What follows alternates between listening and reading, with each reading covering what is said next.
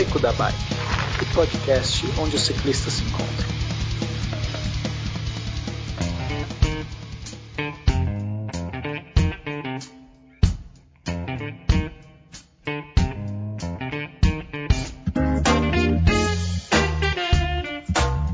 Olá pessoal, estamos de volta com mais um Beco da Bike. Hoje a gente tem, todos os episódios, é óbvio, né, um, um, assunto super especial. Finalmente vamos começar a nossa série de modalidades de ciclismo. Então hoje a gente começa falando sobre o mountain bike, né, o MTB ou BTT. Nós vamos falar um pouquinho de detalhes aí ao longo do, do cast. Para esse episódio a gente tem a, a, nossa turma de sempre, o Felipe e o Roberto Pena. Uhul! Alô! Uhul! Pena com o uhul dele. Sempre empolgada. Muito empolgado. Sempre empolgado. Os ouvintes precisavam ver essa empolgação no bastidor do Pena. o que você quis dizer com isso, Nada, nada. Você não estressa com nada, rapaz. Uma empolgação só. E como convidado especial, um amigo de longa data já, já participou de um episódio do SciCast, o Jonathan Carvalho Babo, lá do Rio de Janeiro. Alô, pessoal, e aí? Tudo bem? Tudo ótimo. Melhor agora gravando com vocês. Ô, Babo, obrigado novamente pela tua presença aqui na, no Beco da Bike e a gente queria que você se apresentasse para os nossos ouvintes. Quem é você? Quais as suas bicicletas? Se é que você tem mais de uma, duas, três, cinco, dez bicicletas e qual o teu envolvimento com o pedal? Então, eu que agradeço ter sido convidado para gravar e quem dera eu tivesse tantas bicicletas quanto você conseguisse falar aí. Mas eu só tenho uma, né? Por enquanto, na verdade eu planejo comprar uma, eu tenho uma mountain bike BTT, vocês vão entender isso aí. E eu pretendo comprar uma bike de estrada mais pro ano que vem, que esse ano já não dá não, estão com outros planejamentos aí. Mas a minha relação com a bicicleta sempre foi de muito amor, cara. Eu pedalo desde que eu consigo lembrar, e minha memória é bem boa. Desde molequinho, não tinha bike, na verdade, quando eu comecei a andar de bicicleta, eu roubava a bicicleta da minha prima e andava, aquelas bicicletinhas, sei lá, aro 12, menor que isso, talvez.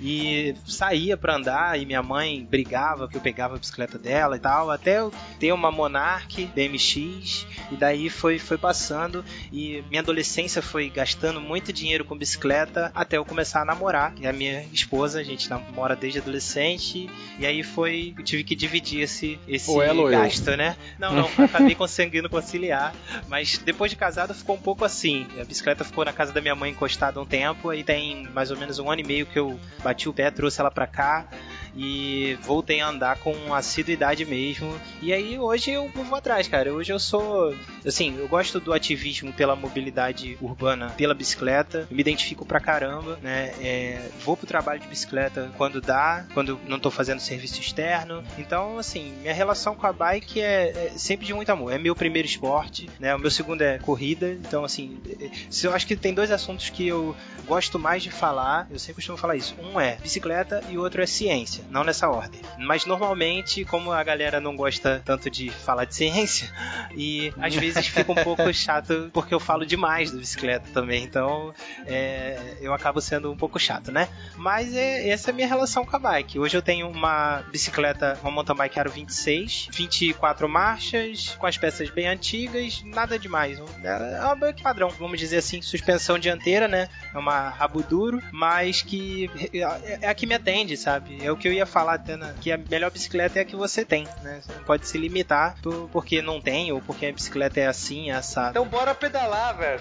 Bora pedalar, bora pedalar. Galera da 26 galera da 29, vambora, vamos chegar junto. É isso aí, inclusivo. Isso aí. Beco da Bike. Coloque água na sua garrafinha, afivele seu capacete e bora pedalar.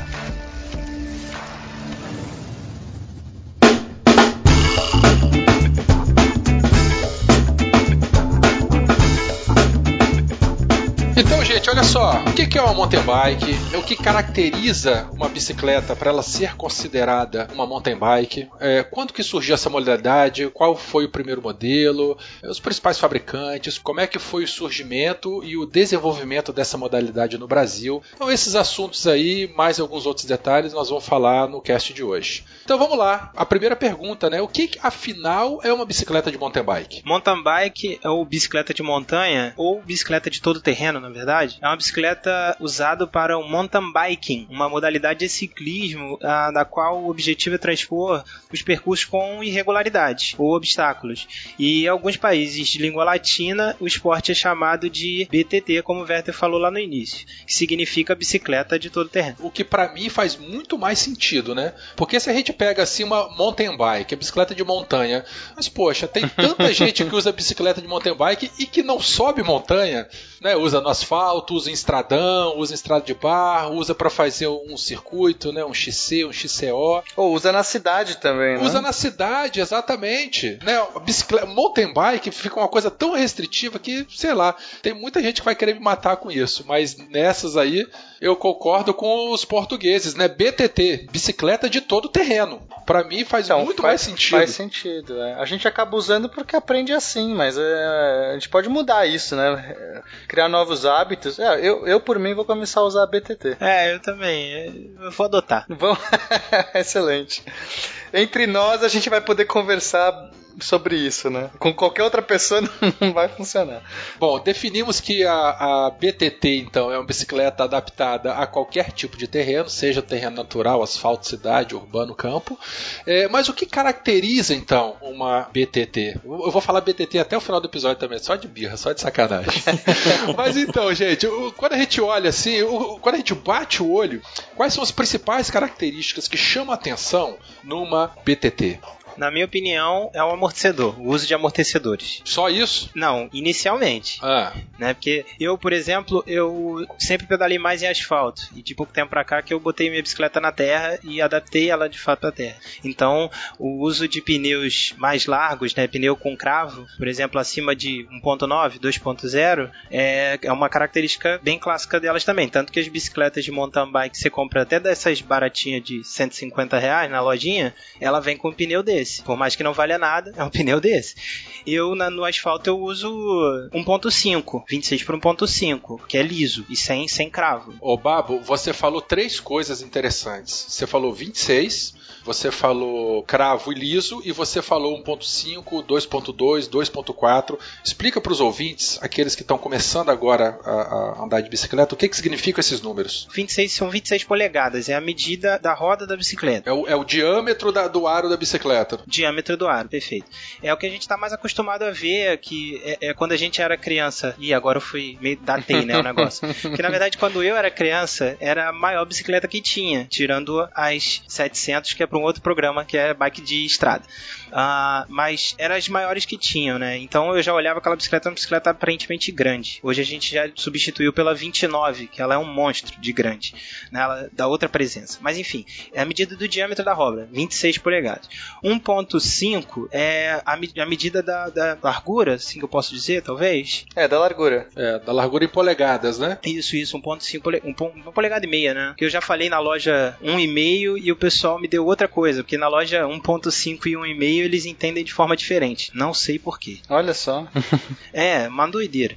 E aí, é, ele é liso porque ele dá menos, as- menos aderência com o solo, né, com asfalto, e menos arraste, que a gente chama, né, ele agarra menos no chão. Então ela corre mais, ela fica mais leve normalmente, e você consegue andar numa velocidade um pouco maior. E aí a gente tem, a partir daí, tem 1.5, 1.9, que é mais grosso, 2.0, 2.1 é o que eu uso atualmente, e por aí vai, que as downhill usa mais grosso, e tem aquelas fat bikes que também são grossão. É, né? a largura, quanto mais largo, mais estabilidade e vai permitir também, é, dependendo das ranhuras do pneu, você conseguir é, uma tração maior. Então, às vezes, está num piso que você precisa de mais tração e principalmente quando você está num lugar mais acidentado, né, um terreno que com areia, com terra, você precisa de mais tração, cascalho, então você precisa de mais área de contato. Agora, quando você está pedalando num asfalto, num, num ambiente, num, num- num piso bom, regular, aí você quer mais velocidade você precisa de menos arrasto, né? Menos, você não precisa de tanta tração. E aí o que, o que acontece é que geralmente as pessoas elas usam um pneu misto, 2, 2.2, 2.4, é, pneu de cravos regulares para andar tanto no estradão de terra quanto fazer os pedais urbanos no asfalto aí nas cidades no dia a dia. Cada categoria de, de BTT ela tem pneus próprios, né, característicos com cravos maiores, cravos menores, mais largos, menos largos e tal, que nós vamos falar disso aí um pouquinho mais à frente. O que mais me chama atenção assim de cara quando eu bato o olho na, numa BTT, vou também usar, hein? Vamos tentar todo mundo. É, é, na verdade o quadro. Eu olho aquele quadro mais robusto, né? Quando você vê o quadro de uma, uma BTT, você normalmente eles são mais grossos, né? Os, uh, como que é o nome daquela uh, dos canos? Como que tem, tem nome isso? Não tem? Eu não sei. Tubo mesmo. Tem os nomes específicos, Bom, mas eu não sei os nomes específicos, é, eu não sou especialista, mas enfim, vocês entenderam. Os tubos, né? Os tubos que compõem o quadro, normalmente eles são mais grossos, mais reforçados. E tem que ser, né? Porque são bicicletas que aguentam muito impacto, né? E também existe é, dois tipos de quadro no mountain bike. Existem os quadros, assim, quando você vê uma mountain bike, igual o Babo falou, com um amortecedor na frente só, você já percebe que é uma mountain bike. Esse tipo de mountain bike que não tem amortecedor no quadro, é, elas são chamadas de hardtail, né? Ou rabo duro. Eu tenho uma dessa aí, só tem na frente. É, são os modelos mais comuns de mountain bike. A suspensão ela fica no garfo dianteiro. E tem a- as que têm suspensão também no quadro, que são as full suspensions, né? Elas são usadas para quando tem um terreno mais acidentado, ou quando a pessoa quer pedalar com mais conforto, que ela acaba dando mais conforto, amortecendo mais os, as irregularidades do terreno. Mas ela tem a desvantagem de ser um pouco mais pesada do que as hardtails, e também elas são, geralmente, são um pouco mais caras. Então, olha só, pra gente bater o olho numa mountain bike, então, a suspensão, seja ela dianteira ou uma bicicleta full, então a mountain bike tem suspensão, suspensão para aguentar esses impactos, a estrutura do quadro, né, os quadros mais eh, robustos para poder aguentar impactos também, eh, pneus com cravo e mais largos, eh, alguma outra característica? É uma outra característica é o guidão. Por ser um guidão reto, ele é um guidão mais característico. Assim, um guidão é, geralmente ele é reto, porque você vê o bike speed, ela usa um guidão já curvado, né? Essas bicicletas urbanas também usa aquele guidão eh, eh, curvado em forma de U, assim, para os lados, com chifre, com esse monte de coisa. Isso é uma das características que faz ela ser uma bicicleta para todo o terreno, porque se, com uma, um guidão de uma bicicleta speed, que é aquele guidão curvado, você vai ter mais dificuldade de andar num, num lugar mais acidentado. Você vai sentir mais o impacto, né? Isso aí. E tem uma característica que ninguém lembrou de falar até agora, hein? O câmbio. O câmbio, cara, o sistema de câmbio. Porque nas mountain bikes, o que acontece? A gente desce muito, nós estamos falando só de descida, mas a gente sobe o tempo todo também.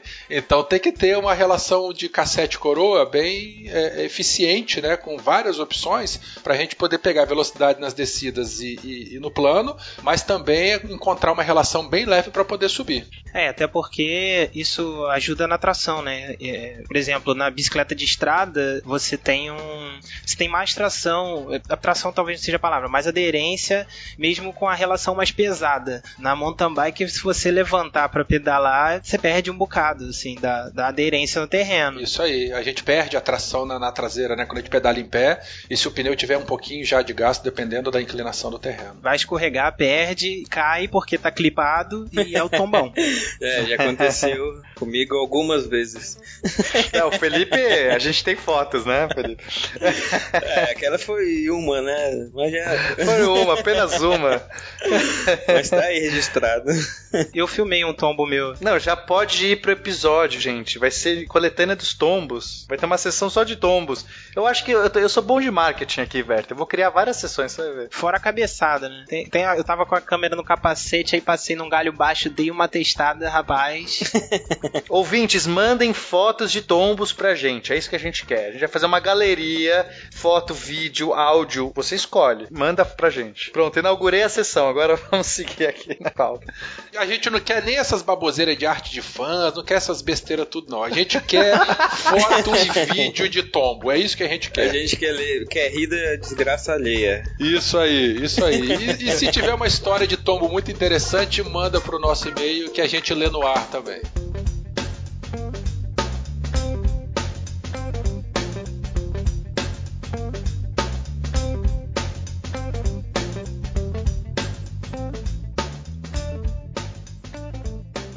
E aí, para terminar, então, essa primeira parte de características de mountain bike, uh, o Babo tinha comentado da, do tamanho das rodas, né? Aro 26, mais recentemente Aro 29, é uma outra categoria, uma outra geometria de bicicleta e tal. E temos é, umas bicicletas intermediárias é, chamadas de 27,5. Então a roda é um pouquinho maior que a 26, um pouquinho menor que a 29. Qual delas é melhor?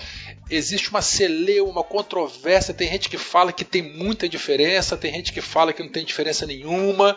É, é, é um, é um mundo de confusão querer interpretar, comparar a eficiência e a, e a desenvoltura né, em cima do, do pedal é, dessas diferentes é, tamanhos de roda, e isso nós vamos deixar para um outro dia quando a gente for comprar essa briga. É, é é importante falar também que tem o aro 27,5 que usa, que é chamado de 27,5 Plus que é um 27,5 que usa uma roda que ela é mais alta. Então a bicicleta fica é, com a rodagem parecida com a da 29. Porra, mas por que, que o cara não pega a 29 logo? É, eu ia, me perguntei isso também. Pois é, é coisa de indústria isso aí. Querer oferecer mais opção. Nesse caso, para o usuário comum, o, o 27,5 é super problemático, porque é muito difícil achar peça de reposição para rodas. 29 você acha qualquer bicicletaria, 26 eu nem preciso falar, mas 27,5, rapaz, eu tô com a dificuldade de achar uma câmara de ar pro amigo que. Então, tem umas diferenças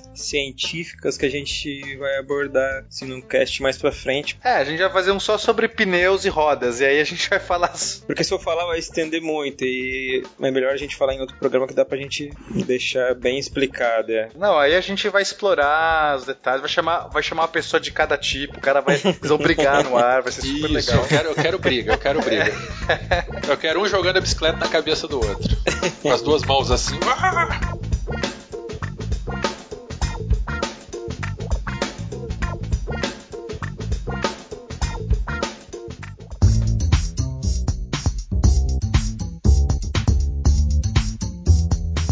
Então, olha só, já vimos o que caracteriza uma BTT e vamos entrar um pouquinho na história especificamente desse modelo, dessa modalidade. Como é que ela surgiu no mundo, quais foram os primeiros fabricantes e como é que se deu a conquista do mercado brasileiro, então, é, dessa modalidade. Nessa parte eu vou falar mountain bike porque ele surgiu na década de 70 na Califórnia, Estados Unidos.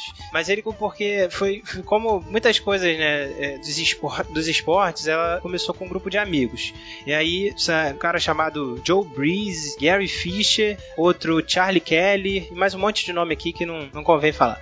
A diversão desses veteranos do ciclismo olímpico era subir um monte que chama Monte Talma Paz, em Marin Country, ao norte da Baía de São Francisco. E despencar, né, ou descer de lá nas bicicletas e que eles apelidavam de clunkers ou trash mobiles, que é tranqueira mesmo, na tradução livre, ou lixo móvel. Imagina imagino como devia ser essas bicicletas, né? A gente vê algumas lixo móveis pela rua aí. E apesar de alguns aventureiros já, já tivessem experimentado isso décadas anteriores, ah, foi o Tom Ritchie que difundiu o esporte, influenciado por outras personalidades como. Eu não sei pronunciar o nome desse cara, cara. Jobs.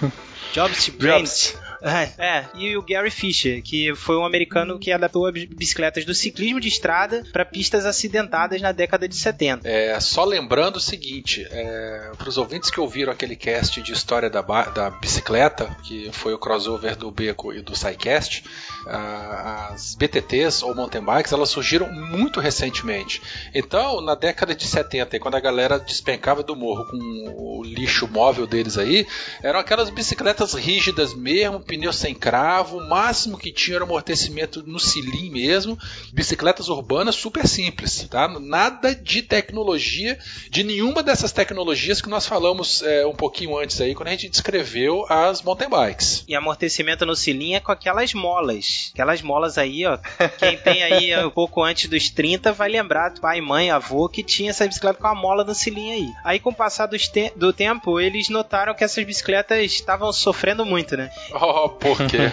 Eles estavam sofrendo muito, né? Porque é mais do que as bicicletas. Eu acho que é bem por aí. Então eles precisavam de algumas mudanças, inovação técnica e etc. E aí o objetivo era adequar elas às necessidades da, da, radicais da, do terreno, né? Então em 1977 internet surgiram os quadros especialmente manufaturados desenvolvidos pelo Breeze. Já em 1980, o Mark Senior fundou a Specialized, que a gente conhece até hoje, e lançou o modelo Stump Jumper, que tem até hoje, né? Que tradução livre também fica como pula-toco. Essa bicicleta sim, com essas características comuns que nós falamos lá no começo do programa. Aí faz sentido o nome, né, ter sido mountain bike, porque os caras usaram no começo para na montanha, para subir e descer montanha. Ou só descer, né? É, mais para descer. É, e aí com o tempo as pessoas começaram a usar em outros recursos, em outros terrenos e outros tipos, né, em outros estilos, mas o nome pegou, né? As modificações, como reformulação do quadro do câmbio, foram respectivamente realizadas pelo Gary Fisher e pelo Tom Ritchie, que a gente falou agora há pouco, que foram, que hoje pode ser considerados os pais, né? Foram os pioneiros dessa modalidade de ciclismo. O modelo atual de quadro, né, que a gente tem hoje, esse desenho, é fruto da criação do Tom Ritchie. Bom, isso aí nós estamos falando no iníciozinho da década, final da década de 80, né? Início de 80, final de 70. Mas no Brasil demorou um pouco mais, né, para chegar. Como é que foi essa vinda pro Brasil? No Brasil as coisas normalmente demoram para chegar, né? A gente tem uma dificuldade de criar as coisas aqui, não sei porquê, infelizmente. Mas aí, mais ou menos em 89, 1989, eu tava com um ano aí de idade, quando o ciclismo quase muda de nome, de tamanha força de entrada que teve essa modalidade né? Aqui Cara, no eu lembro dessa época. Eu tinha oito anos e eu, né, eu tava, portanto, usando bicicletas, né? Aquelas bicicletinhas de criança e tudo mais. E aí eu lembro que começou a. É, eu não sabia direito o que era aquilo, mas eu comecei a ver bicicletas que, pra, comparado com as minhas, né? Que eram aquelas mais simples, eu, com marchas, com é, amortecedores, parrudas. E eu falava assim, nossa, é um monstro, o que, que é isso? E eu ficava encantado com aquelas coisas, né? Eu, nessa época, eu sou de 75, né? Então, com 75, 85, eu devia ter uns 14, 15 anos nessa época. Eu cheguei a pegar as famosas Caloi Cruiser e a Monarch Ranger. Eram bicicletas assim, 26, um quadro meio triangular que lembrava muito de longe, né? Uma, uma mountain bike e tal. E o pessoal pegava essas bicicletas e colocava uns cassetes atrás, de cinco marchas, seis marchas, assim, para tentar dar uma característica de, de, câmbio atrás da bicicleta, mas sem suspensão, sem, sem, sem dianteira, traseira, nem pensar ainda e tal. Então, assim, eu peguei bem esse, esse comecinho aí do, do surgimento da, da mountain bike no Brasil. Eu já era garotinho, assim, com 15, 16 anos. Não, e uma coisa que eu nunca entendia era assim, bicicleta com, sei lá, 28 marchas, 27 marchas, sei lá quantas marchas. E eu falava assim, pra que tanta marcha? O carro tem, tipo, cinco marchas, sabe? eu era criança, eu era muito... Por que a bicicleta precisa ter tanta marcha, né? Mas enfim. Já que você tocou nesse assunto, eu vou fazer só um parênteses aqui. Isso é tão papo de vendedor, porque o que acontece? Normalmente, as mais comuns, né? A gente tem um cassete com nove é, catracas atrás e três coroas na frente. Então, 9 vezes 3, 27, certo? Ó, oh, calma aí, calma aí, calma aí. Eu comecei quando já tinha 18 marchas total. Três na frente, seis atrás. Não, tudo bem, eu tô falando. Não, não, eu tô falando agora, recentemente. Só é porque o Pena, o Pena falou uma coisa interessante, eu queria fazer um parêntese aí de, de, desse papinho de vendedor. O cara chega e fala: Ô, oh, essa bicicleta tem é, 27 marchas, essa tem 30, tem bicicleta com 33 marchas. Mas, gente, olha só, a gente não usa todas essas combinações, tá? Quando você pega na coroa menorzinha, na vovozinha, a gente só pode usar os cassetes maiores atrás. Porque se você colocar a menorzinha na frente e a menorzinha atrás, você embola corrente. Então, se você colocar na coroa do meio, tá? Aí você consegue jogar, usar todas as 9 ou 10 cassetes do lado de trás. Aí tudo bem. Agora, se você joga na maior na frente, você só pode usar as 3 ou 4 menores atrás. É, dessas 27, dessas 27 você vai usar umas 15 no total, né? Mas mesmo assim, mas mesmo assim você não usa. Nem você fala assim: "Ah, do meio eu vou usar com todas as combinações", não vai, porque quando você já estiver chegando no mais pesado, você vai subir a, a coroa da frente. Você não vai ficar ficar também ciclando todas as marchas, porque tem muitas que, que acabam sendo o mesmo peso, né? São, se você usar do meio com a maior e a, ou, ou, usar a maior com a, a do meio, meio que se dá você na dividir o número de dentes, né, de uma pela outra, a força no final vai dar a mesma coisa. Então, gente, não se engane com essa história de, de, de, de número de marcha. Número de marcha de bicicleta, quando o vendedor vem falar isso, é igual o vendedor de celular, que quer te empurrar um celular de 50 megapixels de fotografia, dizendo que você vai tirar foto boa. Isso aí, bicho, é besteira. Tem uma coisa que é importante falar, que as bicicletas de entrada, você vai encontrar mais com 21, 24 marchas. 27 já passa a ser um cog de 9 marchas, que já passa um pouco mais caro. A de 30 já é um tanto mais cara que a de 27, só que essas duas, elas estão caindo em desuso pelo fato que você acaba repetindo muitas marchas, né? Você tendo três coroas na frente, você acaba repetindo muita marcha atrás. Então, hoje em dia, as bicicletas mais de ponta, e que tem esse tipo de grupo tem um custo mais alto de relação, eles têm um preço mais elevado. Então, eles estão usando cassetes com 11, tem até de 12, 12 coroas atrás e na frente uma ou duas coroas. Então, assim, hoje em dia nas bicicletas de competição, bicicletas mais caras, é mais comum você ver ou 20 ou 22 ou 11 ou 12, 12 velocidades. Ah, a minha, a minha que eu tenho aqui é 21 só. Mas para mim tá bom também, eu não sei. Acho que não precisa de tanta marcha. É, isso já são bicicletas assim que mais de competição, bicicleta mais caras, bicicleta que a pessoa quer tirar o máximo de desempenho. Já não é o cara que pedala, o, pedala, o cara que pedala mais competitivamente, assim. Bom, voltando aqui para a história da, do mountain bike no, no, Brasil, a gente pode dizer que a Caloi ela lançou o primeiro modelo de fábrica de mountain bike. Né? Essa aí eu, eu, eu, quando eu tinha 16 anos, meu irmão ganhou uma bicicleta dessa. Ela, se eu não me engano, ela tinha 21 marchas, né? Era uma bicicleta de ferro. É, ela tinha a versão de quadro de ferro e tinha uma também de aço, né? E tinha uma outra versão de cromo, se eu não me engano. Mas isso foi aí na década de 89, 90, é, muitos eventos amadores, mas de fato a primeira competição aí específica dessa modalidade surgiu em torno aí de 89, 90, é, pela, pela Caloi produzindo esse modelo. E aí nós já falamos é, um pouco disso novamente lá naquele cast de origem da, de, de, história da bicicleta, que a partir dessa época então, com a abertura do, do mercado nacional, outras marcas vieram, né, as, as companhias brasileiras tiveram que se adaptar, muitas fecharam. Hoje em dia a gente tem muita, muita, é, é, muitas poucas marcas produzidas de fato aqui no Brasil, marcas de qualidade, né, que produzem BTTs de qualidade aí para atender o nosso público interno. Ô, Werther, espera aí rapidinho. Só pra citar um nome aqui que é importante no ciclismo e principalmente no cicloativismo até hoje, que é o da Renata Falzoni, né? É, em São Paulo, ela é, de, ela é, de, São Paulo, e tudo nasceu com, com um cara que chama de JB na pesquisa, enfim, pra pauta tá JB, eu não sei. Deve ser, vou falar Jonathan Babo. Oh, e a Renata, e a Renata Falzoni com a criação de um evento que foi o primeiro cruiser das montanhas de Campos do Jordão. É patrocinado pela Caloi, né? é, desde essa época já a Caloi investindo bastante na, na, na, criação. Lógico, né? Que eles tinham interesse em vender. Catim, Caloi, patrocina a gente, Caloi.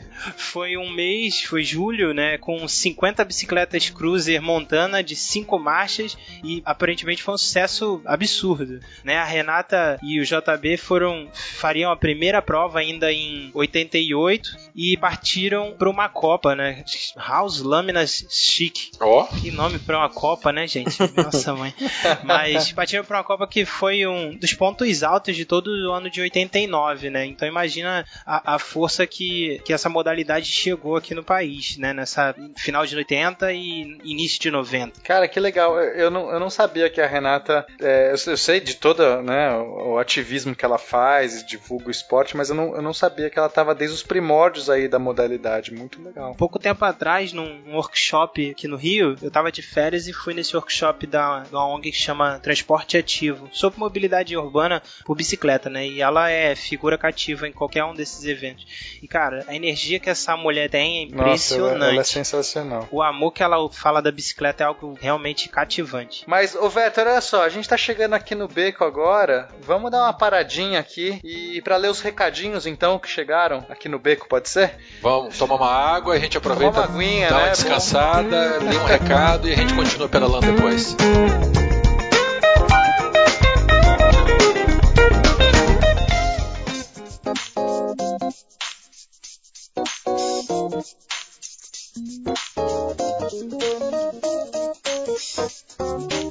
aí pessoal, a gente está aqui nos recadinhos do Beco. Eu tô com o Felipe. E a primeira coisa, vamos agradecer a galera que tem mandado os comentários, tem mandado e-mails pra gente, tá muito legal. Novamente, a gente tá adorando essa interação.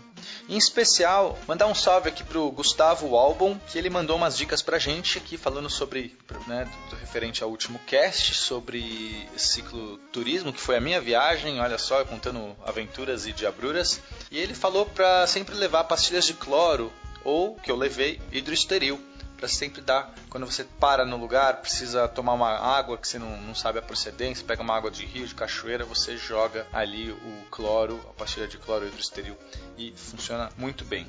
E também dá um parabéns para ele, pelo que ele fez a primeira prova dele de Audax, 200 quilômetros lá no Rio de Janeiro. Vamos mandar um salve também para o Cássio José de Pernambuco, que ele é biólogo, ele é fã de ciência e ciclismo e pediu pra gente dar um salve especial pro clube de pedal dele, que é o Vamos Que Vamos. Então tá aí. Vamos que vamos com K, né? Que com K, excelente. Então salve aí pra galera do Vamos Que Vamos, pedalando com a gente aí. Bora. Também vamos dar mais um salve pro João Martins, e eu vou ler um trecho, porque esse e-mail aqui realmente tocou a gente, é um e-mail muito curioso, muito, muito bacana. É, ele diz o seguinte: Werther e companhia, boa tarde. Muito legal o cast de vocês. Me divirto ouvindo as experiências do cicloturismo. Dá para viajar junto, viajar em vários sentidos. Né?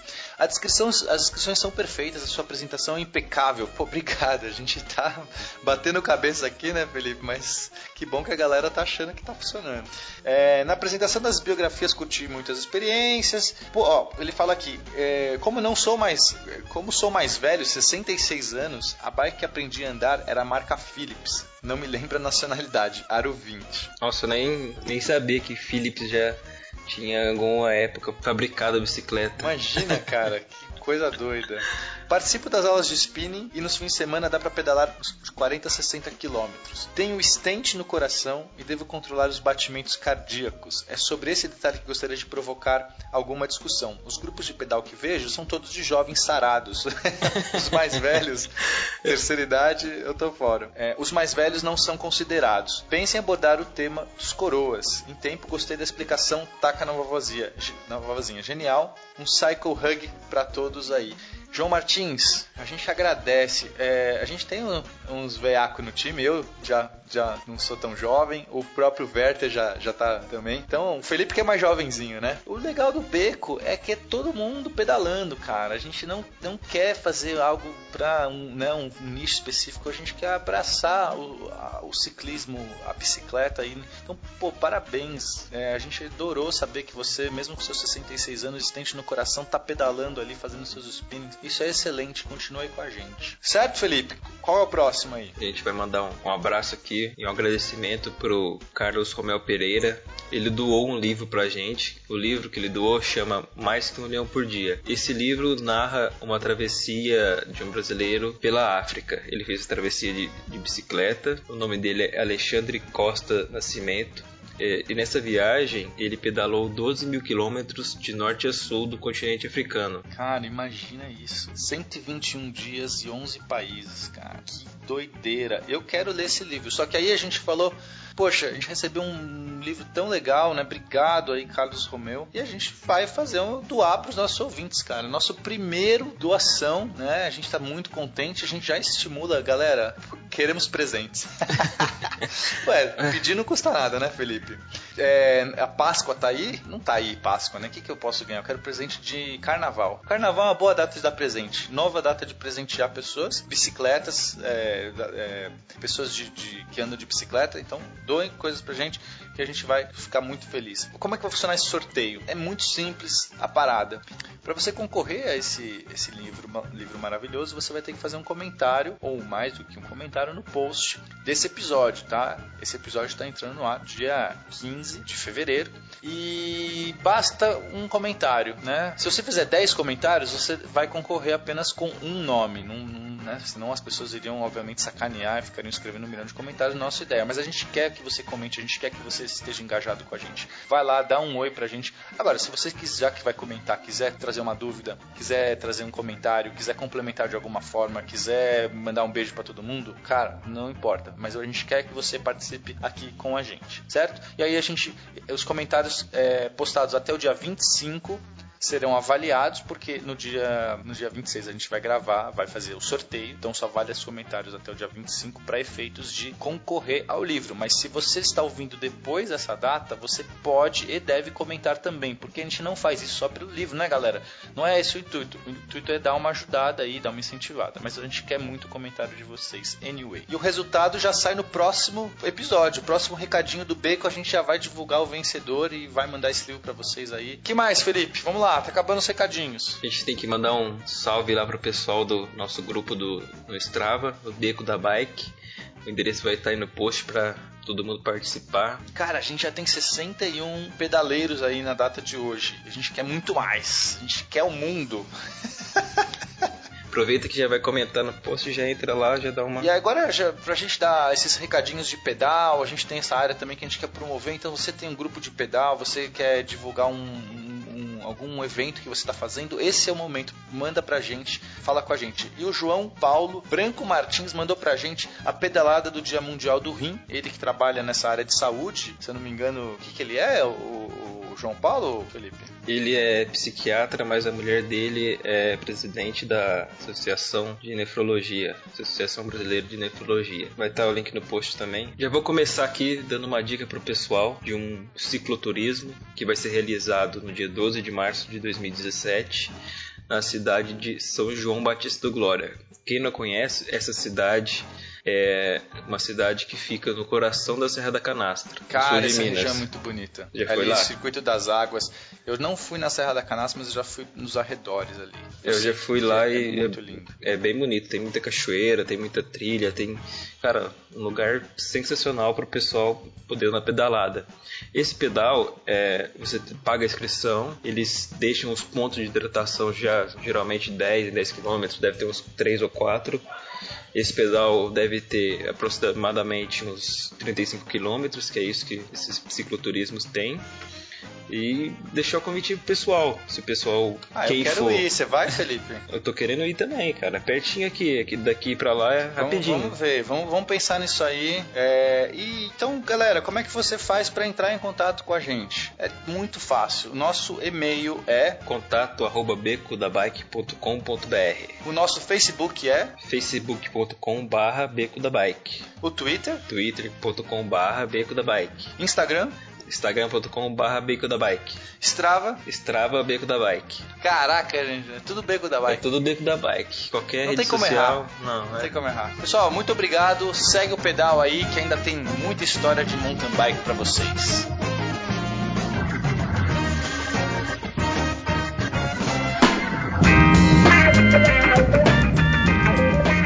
Então, olha só, dentro do BTT é, existe um monte de sigla: XC, XCO, Triptail, XCM, Maratona, Single Track, Eliminator, Downhill, DH, o Mountain.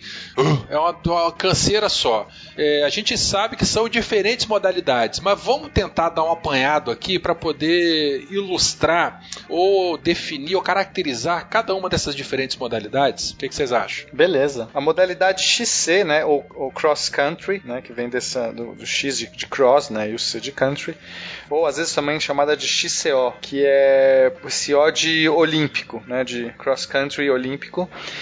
É, bom, ela é uma, é uma modalidade é, que é disputada em, em estradas de terra e tem muita é, descida, tem algumas subidas muito técnicas, é, tem muita pedra, muita raiz. É, não, são, não são provas assim muito longas, existem né, provas bem mais longas do que essas de XCO, mas elas têm uma dificuldade é, é, elevada por conta por serem muito técnicas e, por exigirem muito, tem um percursos realmente pesados, exige muito da perna ali do atleta. É, elas costumam girar entre 4 a 8 quilômetros por volta. E acho que a, de, dentro da, das provas de XCO, a mais famosa é a Copa do Mundo e as Olimpíadas, propriamente ditas. No ano passado a gente teve a Olimpíada aqui no Brasil, teve o XCO. É, nessa edição, quem ganhou foi o Nino Shooter. Que era favorito. Mas eu torci pro Peter Saga.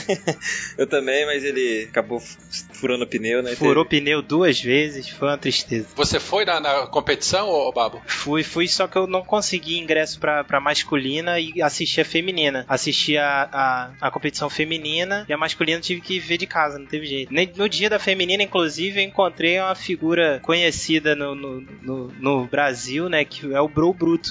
Encontrei com ele lá na fila pra entrar, tirei uma foto com ele e tal. Ele e a galera dele. Pô, o cara também é outro. Fiquei impressionante a energia dele. O Nino Shooter terminou a prova com 1 hora 33 minutos e 28 segundos. Teve nessa prova teve dois brasileiros. Teve o, o Henrique Avancini, que eu acho que é o mais famoso hoje em dia no mountain bike. Ele terminou a prova em 23 lugar. Ele ficou 7 minutos e 50 segundos atrás do Nino. E também teve outro outro brasileiro, que era o Rubens Donizete. Ele ficou em 30 lugar. Até esse evento das Olimpíadas eu não, não conhecia a Raíza Gulão, que foi a representante feminina do, da equipe de mountain bike, né? E eu fui, comprei o ingresso é, para assistir o feminino, que eu queria ver, e porque o masculino já tinha acabado e tal. Aí eu comprei o ingresso achando que não tinha representante brasileiro, porque tinha um site, eu acho que oficial até, que não, não colocaram o nome dela. Olha que mancada, olha É, aí. eu falei com um amigo que foi comigo, eu falei, ah, a gente, ele escolhe alguém pra torcer lá. Eu falei, ah, vou escolher outra, outro país, sei lá, porque não tem representante brasileira. Aí no dia da prova, antes de sair, é que eu conversando com alguém, fala, não, tem sim, tem uma menina aí e tal. Aí eu fui procurar saber. Hoje eu até sigo ela, nas redes sociais dela e tal. E Pô, então fala o nome de novo dela aí pra. o nome dela é Raíza Gulão. Ela hoje tá numa equipe espanhola. Saiu do Brasil, tá treinando com uma equipe É, espanhola. saiu do Brasil porque ninguém nem fala o nome dela no Brasil, né? Vamos mudar essa realidade, E ela vamos é uma todo menina mundo. nova, cara. Ela é uma menina nova, ela tem 25 anos. Então, o desafio da semana pra você que é ouvinte aqui do Beco da Bike, você vai seguir a Raíza Gulão e vai mandar um tweet pra ela dizendo: Brasil se importa com você. Bom, fale o que você quiser, né? Ó, Você fala o seguinte, Raíza, olha só, o pessoal do Beco da Bike falou que você é fera. E aí faz ela seguir a gente. É, volta pro Brasil, sei lá, alguma coisa assim vocês podem falar pra ela. Sugiro fazer isso em alguma foto dela no Instagram. Eu não sei se ela tem Twitter. O Instagram dela é Raíza MTB. Tá, a gente, a gente vai botar o link no post pra vocês poderem ver. Então, olha só, enquanto o XC, o Cross Country, é um- uma prova de percurso, percurso muito técnico na maioria das vezes, a gente tem uma outra categoria que é o XC Cross Country M, de maratona. É, Essas provas são provas de, de distância maiores, 60 km, 70 km. É um tipo de prova que não é um percurso. Muitas vezes o local da largada não é o mesmo local da chegada. É, não são voltas, né? Não são voltas, na- na verdade é uma única volta, na maioria das vezes, de longa duração. Ou uma etapa, né? É, exatamente. Às vezes a gente tem aqui no Brasil duas competições muito famosas, que é o Brasil Ride e o Iron Bike. São provas clássicas de XCM e que assim são vários dias de prova. Então a pessoa no primeiro dia larga no local, chega no outro, dorme no segundo dia e assim por diante. É doído. No se é doído. Então, assim, a, a, a maratona, como o próprio nome diz, elas são provas de longa distância. Essas provas elas podem ser é, percorridas individualmente, em equipe, equipe mista, equipe de sênior, equipe é, de, de quatro pessoas, de cinco pessoas. Cada prova tem a sua categoria. Mas o que diferencia o XCM do XCO é que o- no XCM os percursos são maiores. Tá? Não necessariamente é um percurso só técnico, mas ele envolve muita resistência, É mais resistência, mais resistência do que técnica, né? Ou sei lá, proporcionalmente pro XCO, ela é uma prova que tem mais resistência, né? O XCO é mais técnico. São provas de dia inteiro, né? Eu não sei, alguém vai meter o. Alguém vai ficar com raiva disso aí que você acabou de falar, mas tudo bem, faz parte. não, eu- eu- o que eu quis dizer, não, eu não quero detri, não é um detrimento do outro, mas com certeza provas de longa duração, além da tecnicidade, você precisa ter resistência. Melhorou assim, Werther? Pô, ficou perfeito. Agora, agora ganhei, né? agora, agora nós ganhamos um monte de ouvinte novo. Mas uma dúvida é o seguinte: é, vocês estavam falando que fura o pneu e tal. Como é que é? Furou o pneu, você tem que consertar na hora? Conserta na hora, meu amigo. Você leva. ganha algum Olha o que bônus? acontece. O que Você vai acontece? ganhar É- algum desconto depois no tempo? Não, nada disso. Tem muitos competidores que utilizam pneus tubeless, né, é, é, pneus sem câmara de ar, selados e tal.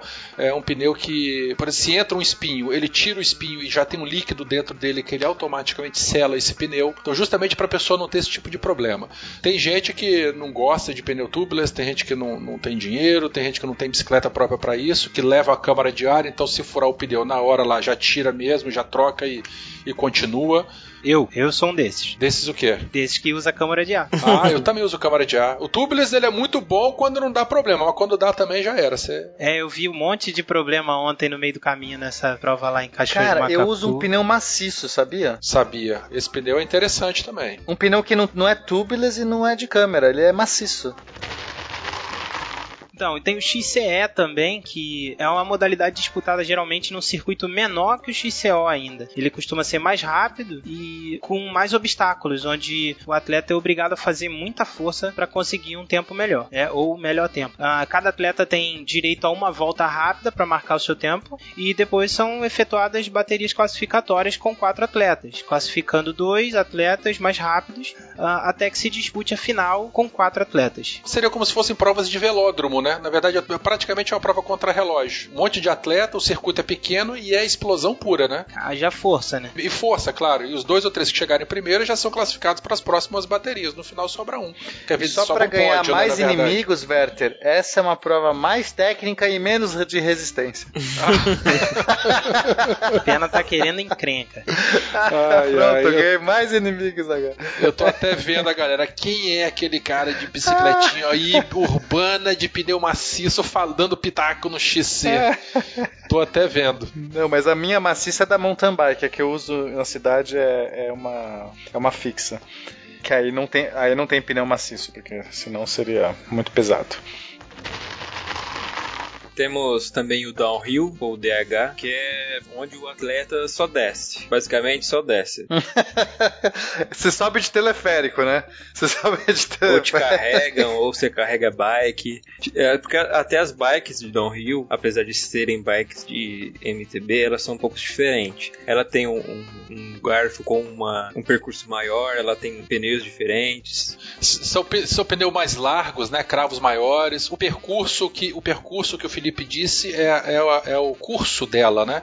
É- é- ela, te- ela, ela, ela consegue aguentar impactos maiores, isso. Também os atletas usam capacetes, aqueles capacetes parecidos com de moto, que protegem o queixo, não só aqueles que ficam em cima da cabeça. Usam mais cometes de segurança, joelheira, caneleira, É colete. porque a galera desce frenética, né? Porque é importante falar que Tem muito pulo, quanto mais rampa. rápido, melhor, né? Tem campeonatos que são, sim, muito conhecidos de downhill, que às vezes as pessoas acham que até é uma modalidade diferente da mountain bike, mas ela é, o downhill é uma modalidade de mountain bike. No Brasil, a gente tem o Campeonato Brasileiro de Downhill, que é organizado pela Confederação Brasileira de Mountain Bike. A gente tem também um que é muito conhecido da Red Bull, que é o Red Bull Rampage. Esse já eu acho que, assim, a maioria de quem gosta de, de esporte deve conhecer, que é o pessoal que desce as montanhas, tem uns pulos gigantes, desce... Bem radical. É, bem radical. Faz curva naquelas paredes, né? Naquelas paredes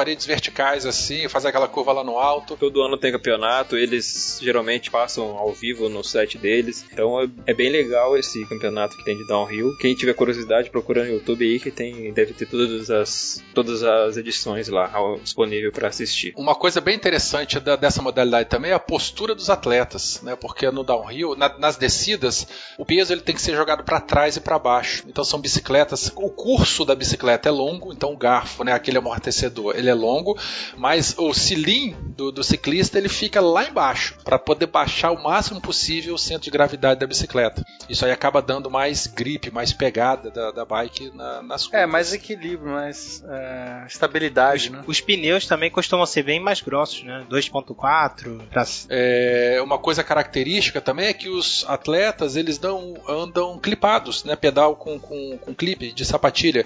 É um pedal largo, uma base bem larga mesmo, grande, e eles andam com o pé solto mesmo, para numa eventual queda mesmo, la- larga a bicicleta e, cada um por si, cada um que se vira. Chama pedal plataforma, né? Esse pedal até por causa de por ser assim. E aqui no Rio de Janeiro, vocês conhecem a competição de downhill mais famosa aqui do Rio? Olha, eu não sei do Rio, mas eu conheço aquela descida das escadas de Santos, né? Não sei se no Rio de Janeiro é, tem alguma parecida com essa aí que você tá, vai é falar não. parecido, mas não, é, é parecido, mas é feita na, numa favela. É a descida descida de, umas, de escadarias e percursos por dentro da favela. Gente, isso é insano. Isso é insano. Os caras, né, contra-relógio, é, não, não é quem chega primeiro, as largadas são individuais, é contra-relógio. Quem descer no, no menor tempo ganha a prova. E é uma coisa. Achei que você tinha falado insano porque acontecia dentro da favela, mas não é isso, né, velho?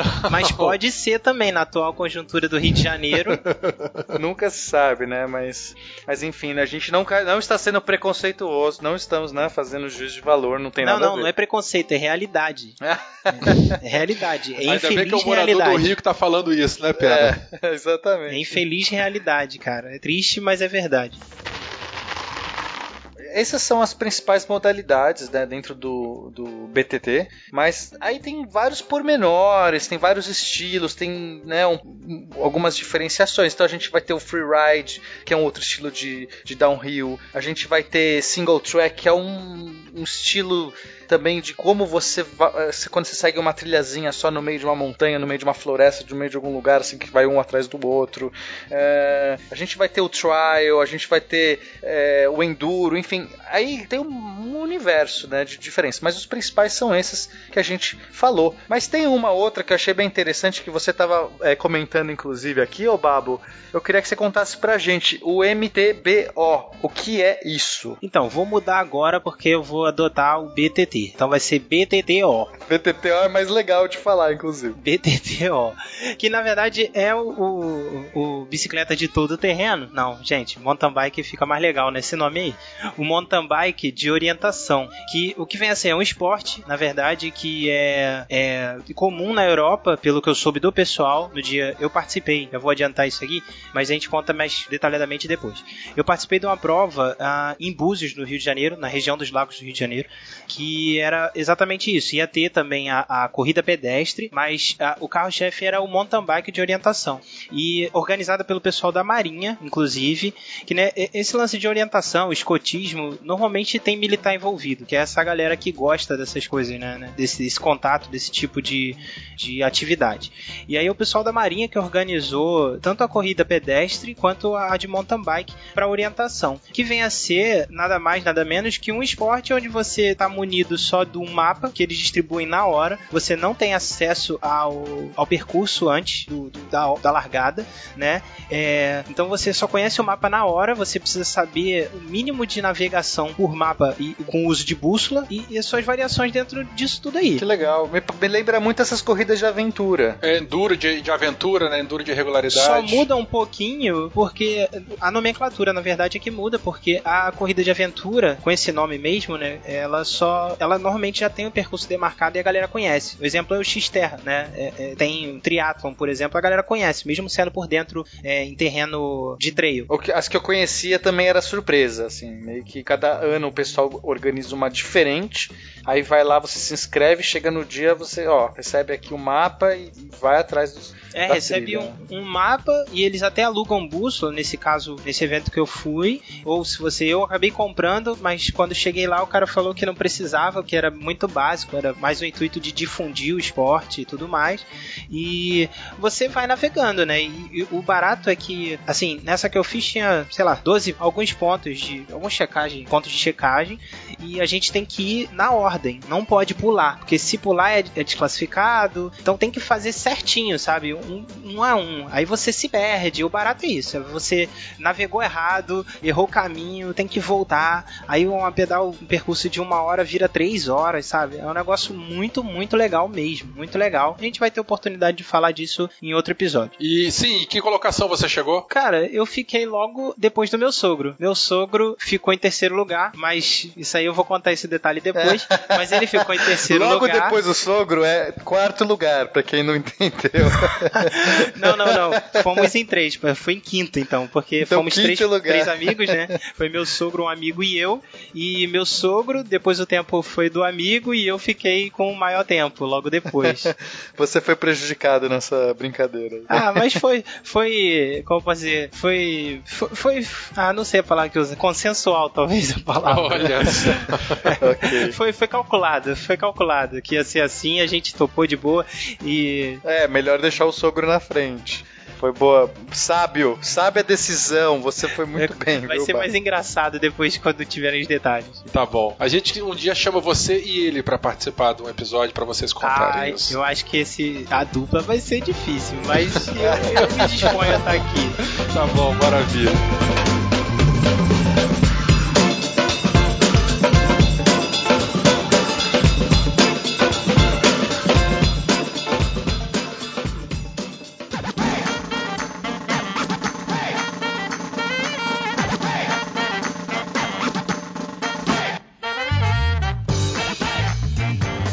Então, galera, olha só. Falamos bastante de mountain bike, de BTT, né, da sua origem, suas características, principais modalidades. E agora vamos atacar na vavazinha. Ai, esses meninos, esses meninos ficam atacando em mim. Vamos para nossa sessão de eh, dicas, de macetes, de facilidades no pedal, para ver se a gente consegue ajudar um pouquinho mais aí os nossos ouvintes. Babo, bora aí. Qual, a- qual a sua dica para os ouvintes aí que estão ouvindo esse nosso episódio e que você quer falar? Então, a minha dica é: nunca vá para uma prova, para um evento, sem antes ter feito um, um test drive na sua bike nova. Ah, é. Você comprou Nunca. e foi. Exato. Foi basicamente isso, porque na verdade eu, eu só troquei umas peças e aproveitei a maior parte das outras. E aí fui, ajeitei o fit dela bem, bem por alto e fui, porque eu não tinha mais tempo pra mexer, entendeu? Eu terminei de fazer isso no sábado e o evento era no domingo. E aí fui, cara, quando eu comecei foi dor na lombar, foi dor nos braços, trapézio, foi tudo pro espaço. Até o sangue esquentar e a musculatura pegar o, o- o ritmo que eu tava ali e eu consegui terminar, foi bem intenso. Foi uns 10 km de pedal aí até eu conseguir perceber que eu não estava mais sentindo dor. Fui e voltei, mas depois eu não era ninguém, cara. Tava pesado o negócio. Eu tenho um amigo de Mendes, o Ronaldo. É, nós fizemos algumas provas da série Super Randonê de 2015 juntos.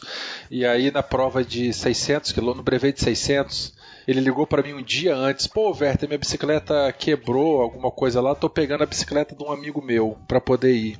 Imagine a situação. Para uma prova de 600 km, ele começou a prova na bicicleta que ele nunca tinha andado na vida. Cara, se com a nossa bicicleta que a gente já está acostumado, a gente chega moído, imagine só a- a- o desespero da pessoa. É, dito e feito, não terminou a prova. Com, com 150 km ele desistiu porque não tinha condição nenhuma. Assim, como eu sou o cara positivo, eu consigo enxergar só o que eu preciso melhorar. Nisso aí, ao invés de chorar porque já aconteceu.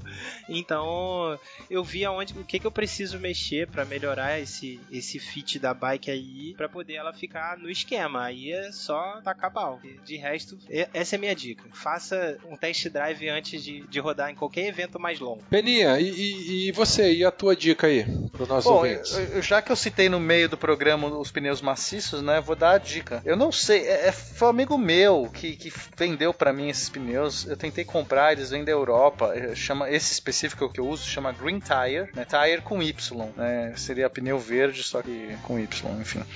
É, é um- é uma loja e um fabricante que faz esses pneus maciços. Eles não são pneus é, tubeless, eles, eles não, não, não têm é, ar dentro. Eles não têm ar, eles simplesmente são maciços. Então você não tem problema com ele.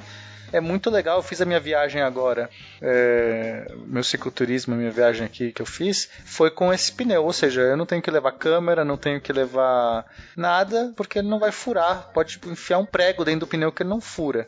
Eles são caros, eu acabei comprando desse meu amigo que trouxe pra cá, são bem mais caros do que o normal, mas também não é proibitivo o preço, lá, você vai pagar duas, às vezes três vezes mais caro. E o único problema deles é, bom, é que eles são um pouco mais pesados, né? Eles, eles obviamente não são maciços, assim, rígidos, né? Eles, eles não são sólidos. Eles têm é, ranhuras por dentro, eles têm uma estrutura por dentro que alivia um pouco o peso, né? Se fosse borracha maciça, seria realmente muito pesado. Então, eles têm um peso um pouco maior. é, algumas pessoas reclamam que eles, na curva, assim, eles não dão a mesma é, pressão, aderência, né? Porque eles têm uma. Eles torcem um pouquinho, dão uma deformadinha. Mas eu uso já há muito tempo e pra mim é super bom. Depois que eu pus esses pneus, eu nunca mais tive que me é, preocupar com é, pneu furado. Assim. Pra mim Mas isso é você só excelente. usa ele pra cicloviagem, Pena? Então, eu usava na cidade porque eu usava a minha mountain bike, né, minha BTT, pra cidade. Aí eu troquei agora, faz pouco tempo, eu tô usando uma fixa na cidade, e aí eu acabei que só uso minha BTT pra minhas cicloviagens. Mas eu usava esse pneu aqui na cidade e aqui em São Paulo, né, que é tudo terreno irregular e cheio de, de sujeira, cheio de prego na rua, cheio de e que eu furava o pneu direto, nossa, era uma maravilha. Entrar, já, já tive prego enfiado no meu pneu maciço e eu cheguei em casa no trabalho e tirei aquilo e ri da cara daquele prego, daquele caco de vidro maldito que com certeza teria rasgado meu pneu no meio. Massa, eu já vi, eu já vi gente usando esse tipo de pneu também. Não, não me animei ainda porque, por questões financeiras, mas o dia que liberar eu, eu boto. Devem ter outros fabricantes, tá? Eu só tô falando do Green Tire, que é o meu especificamente que eu tenho, mas com certeza devem ter outros fabricantes. Então procurem aí, quem tiver curiosidade, googlem sobre pneus maciços e, e quem sabe tem algum aqui no Brasil trazendo. E seja feliz, né? Bom, a minha dica é do. Na verdade, eu, eu chupinhei essa dica, eu, eu colei ela de um ouvinte, o André Santos Silva, lá no- nos comentários do segundo episódio. Ele mencionou a bike registrada. Ah, eu entrei, é muito bom isso, eu quero fazer. A gente cadastra a bicicleta num grande banco de dados, né, com todas as informações, número de série, modelo, ano, tira uma foto da bicicleta, faz a ficha corrida dela. A gente recebe uma etiquetinha com QR Code, um número de série, tudo certinho. A gente prende essa, essa etiqueta no quadro da bicicleta em mais de um local, um local visível, em algum local escondido, por dentro do canote, ou enfim, é, em qualquer lugar da bicicleta. Não, Vetter, por dentro do canote não vai dar pra ler o QR. É, tá certo. É porque eu coloco umas coisinhas dentro do canote. É, tá certo, é verdade verdade.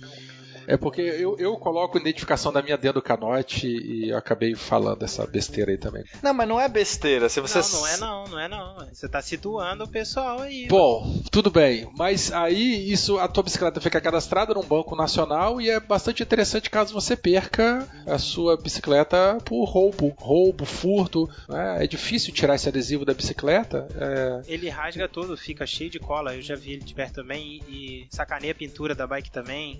É, e se você esconder, e aí por isso que é legal esconder também. Você pode ter dois, um, um visível e outro escondido. Porque se o cara ainda tirar o visível, depois você pode encontrar o escondido e falar: É, mas aqui, ó, é a minha bicicleta ó, é, você roubou ajuda ela." bastante na recuperação de bicicletas roubadas. Esse, Exato. E o preço é bastante acessível, né? 30 reais, se eu Porque- não me engano, o é, cadastro. É 35 baratinho. Da É, última tri- vez que eu vi. Mas é nessa faixa, então é bem, bem acessível com cadastro Procura na nível. internet, bike registrada e vê lá como é que funciona. Vende pro Brasil inteiro isso aí. Fili- Felipe, e a tua dica aí na, na sessão da vovozinha? Hoje eu vou dar uma dica de limpeza pra bicicleta. Pra tirar, já sei, pra tirar cola de adesivo que, que não sai. Ó, a dica pro ladrão, ó, a dica pro ladrão. Essa é a dica do ladrão. Caraca. Essa ainda não. Essa fica pra um próximo. Ainda não. Que horror. Uma dica pra tirar a graxa da bicicleta: você pega uma quantidade de, de limão e espreme no recipiente. E adiciona a mesma quantidade de detergente. Depois é só você passar na, na corrente da bike, na, na catraca ali, na coroa, e deixar gerir um pouquinho e jogar água. É bom porque não agride os rolamentos e as outras partes da bicicleta e você consegue tirar e fazer uma limpeza melhor. Porque às vezes você coloca e vai dar uma volta, anda- pega poeira, pega areia, pega barro e acaba sujando bastante e às vezes fica difícil sair. Ah, se eu soubesse isso na, na viagem que eu fiz, porque, nossa, peguei tanta maresia lá. Não, mas aí você tinha que ter levado óleo mesmo pra poder passar.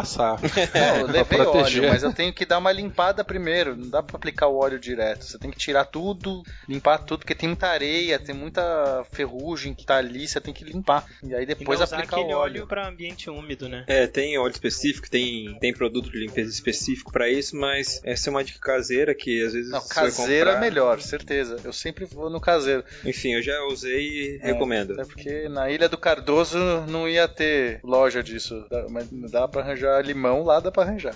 Eu vou experimentar essa dica. É, só toma cuidado pra não fazer isso no sol, senão você vai queimar sua pele Vai toda. ficar tudo manchado, né? É, gente, finalizamos mais um episódio. Temos mais algum assunto pra falar? Mais algum detalhe? Uhul! Babo, obrigado pela presença, obrigado pela tua participação. Adoramos aí ter você Obrigado, aí nessa gravação. Babo, excelente, Valeu, cara. Babo. Volte Obrigado sempre. a vocês, cara. Prazer gravar com vocês. Convertem de novo. Pena Felipe pela primeira vez. Você vai voltar pra contar essa aventura aí com seu sogro. Quero ver essa aventura do sogro. É só marcar que a gente, a gente grava e dá essas risadas junto aí. nesse mais um outro episódio. Babo, você você mantém um blog de pedal? Fala aí, você tem os seus dois, três minutinhos pra falar o teu blog, dar os seus contatos. Então, eu, meu contato no Twitter, pra começar, é twitter.com barra underline jbabo. J de Jonathan. Babo é B-A-B-O. Né? No Strava tá assim também, se não me falha a memória, mas tem que procurar lá por Jonathan Babo, que eu acho que é mais fácil. Entra no nosso clube e aí a galera te encontra no clube, olha só. Perfeito, isso aí. No Clube do Beco da Bike vai me achar lá. E tem esse site que eu registro pedais e corrida de rua também, né? Que eu curto correr. E ah, acabo registrando lá, ou quando uma peça nova, ou alguma coisa que aconteceu, ao longo de um pouco menos de um ano que eu comecei a registrar, mais pra minha lembrança mesmo, eu nem divulgo como blog nem nada não, nem boto pra, pra frente isso, eu só escrevo, sabe? E chama Duas Pernas e Dois Pedais, porque é de corrida e de pedalada. Muito legal o nome, viu? Duas pernas, dois pedais. Eu mudei. Na verdade era duas rodas antes. Duas rodas e dois pedais. Aí eu mudei por causa das corridas. É duas pernas, dois pedais.blogspot.com.br. Excelente, vou entrar lá. Vamos lá, vamos, vamos prestigiar o colega, seguir, compartilhar. Então, gente, finalizamos mais um. Vamos dar tchau pros ouvintes? Tchau, ouvintes. Tchau, ouvintes. Uh! Tchau, Luiz. Tchau, ouvintes. Até o próximo episódio. Isso aí. Tchau, tchau.